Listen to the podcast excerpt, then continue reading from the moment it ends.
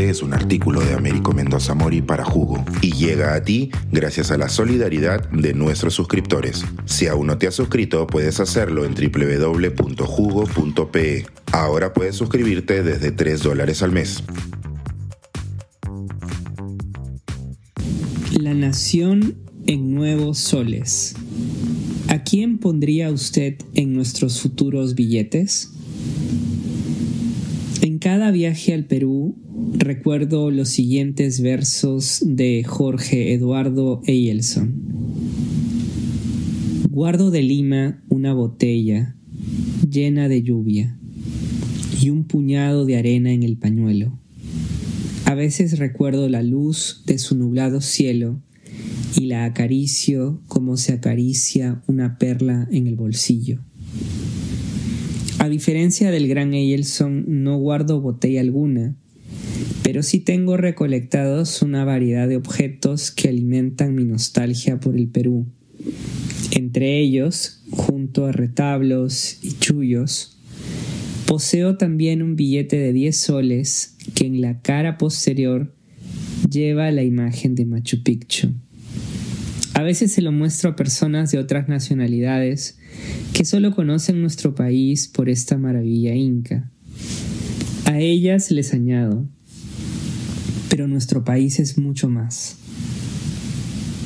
Hace poco que volví, también pude obtener una nueva versión del billete de la misma denominación que cuenta con el rostro del intelectual y escritor José María Arguedas. Si bien se usan de manera cotidiana y automática para comprar comida y pagar servicios, sabemos que la mayoría de los billetes y monedas en el mundo son representaciones sustentadas en depósitos minerales de valor, oro. Cada país o región, en el caso de la Unión Europea, diseña sus billetes con detalles que conectan con identidades de la sociedad. En el caso del Perú, los soles son generados por disposición del Banco Central de Reserva, BCR, entidad del gobierno. En los últimos años se han ido anunciando nuevos diseños de los billetes y uno reciente generó cierta controversia, la denominación de 200 soles con el rostro de la artista peruana Tilsa Suchilla.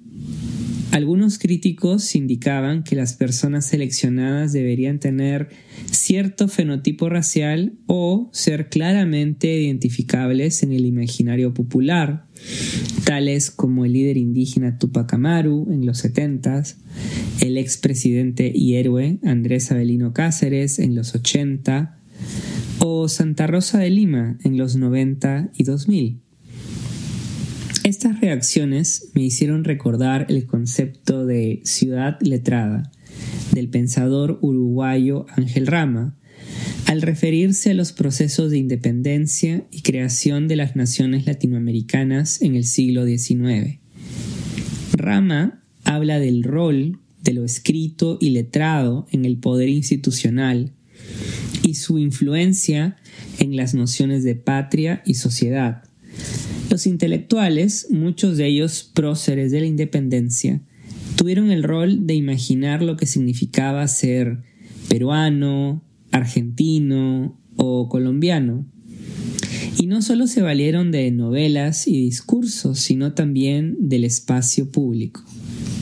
Estatuas de héroes, plazas dedicadas a momentos históricos como la Plaza 2 de Mayo, representación en las monedas y billetes, entre otras.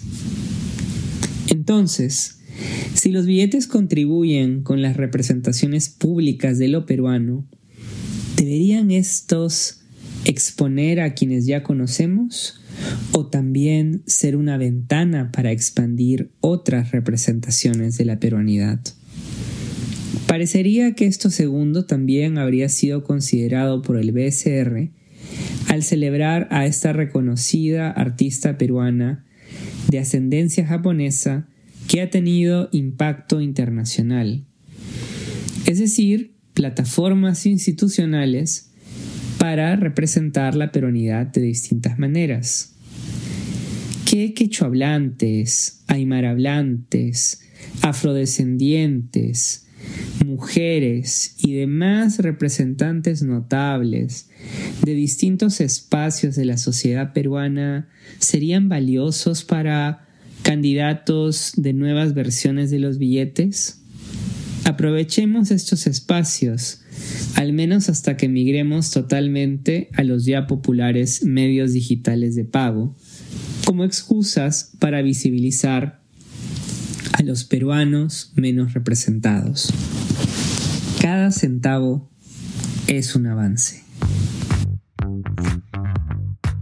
Suscríbete a Jugo y espía en vivo cómo se tramó este artículo. Nuestros suscriptores pueden entrar por Zoom a nuestras nutritivas y divertidas reuniones editoriales. Suscríbete en www.jugo.pe.